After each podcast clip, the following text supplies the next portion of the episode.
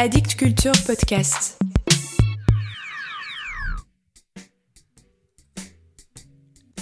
Salut à vous.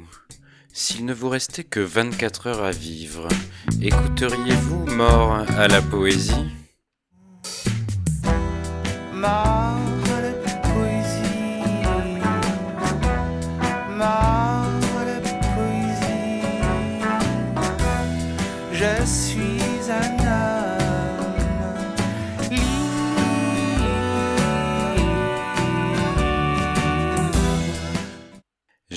Aujourd'hui, et pendant quatre épisodes, vous proposer de décaler un peu ma programmation habituelle dans laquelle je vous parle de livres publiés et disponibles en France. J'ai eu l'immense honneur et chance, en ce mois d'avril 2021, de participer au jour et nuit de la poésie de Souza, organisé par la Fondation MAM et pensé et orchestré par Marc-Alexandre Oobambé, rappeur, poète, slameur, romancier, dont je vous ai déjà parlé, Emily Boom, romancière, et Anne-Sophie Stefanini, romancière et éditrice. Tous les trois se sont entourés de personnalités au parcours artistique et professionnel variés pour les accompagner lors de cette semaine hors du temps. Lorsque Marc-Alexandre Bambé m'a proposé de me joindre à cet événement, je n'ai pas hésité une seconde, sans même savoir précisément ce que nous y ferions. Dans l'antre paradisiaque de la fabrique de Souza, à une trentaine de kilomètres au nord-ouest de Douala au Cameroun, une quinzaine de jeunes auteurs et autrices vivant au Cameroun sont venus échanger au sujet de l'écriture, de l'art, de la musique. Nous avons fabriqué nos utopies, pour reprendre le vocable qui était de mise sur place. Il faut savoir qu'au Cameroun, la fabrication, la diffusion et la commercialisation de livres sont quasiment inexistantes.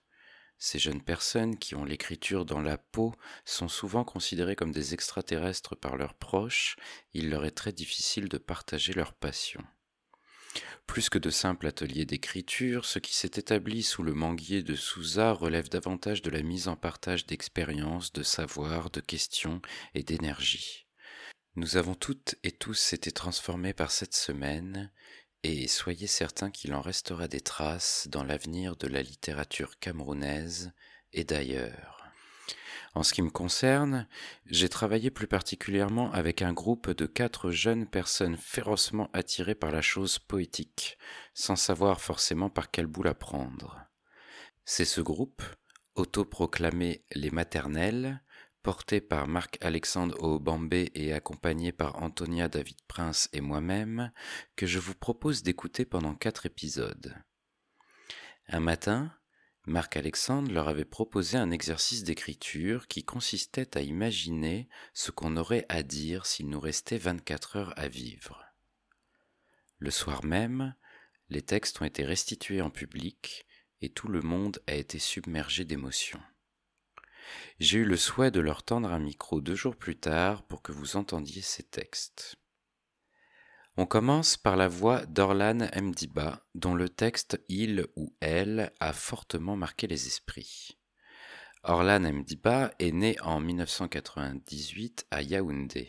Elle enseigne l'allemand et a parfois au réveil des bouts de mots, de phrases qui l'obsèdent. Alors, elle écrit.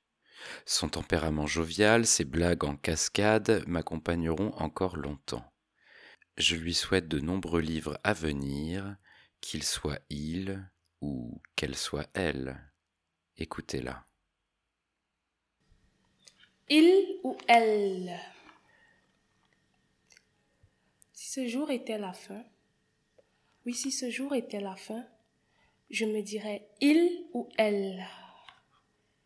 Si ce jour était la fin, ouais, si ce jour était la fin, je vous dirais il ou elle. Qui détermine le il, qui détermine le elle? D'ailleurs, même qu'est-ce qu'on met dans il et puis qu'est-ce qu'on met dans elle? Il ou elle? Je me souviens qu'à ma naissance, ma mère, elle a dit ou un elle. Et là, mon père a dit encore un elle. Et puis mon frère est né, et là mon père a dit, enfin, un il. Et puis ma mère a fait, enfin ce il, ce il qui me rend elle, il ou elle. Pour plaire à mon père, j'ai fait de grandes études. Ouais, j'ai fait une belle carrière. Mais lui, pas derrière, il disait à ma mère, à quand ce il? Ce il qui la rendrait elle. Il ou elle.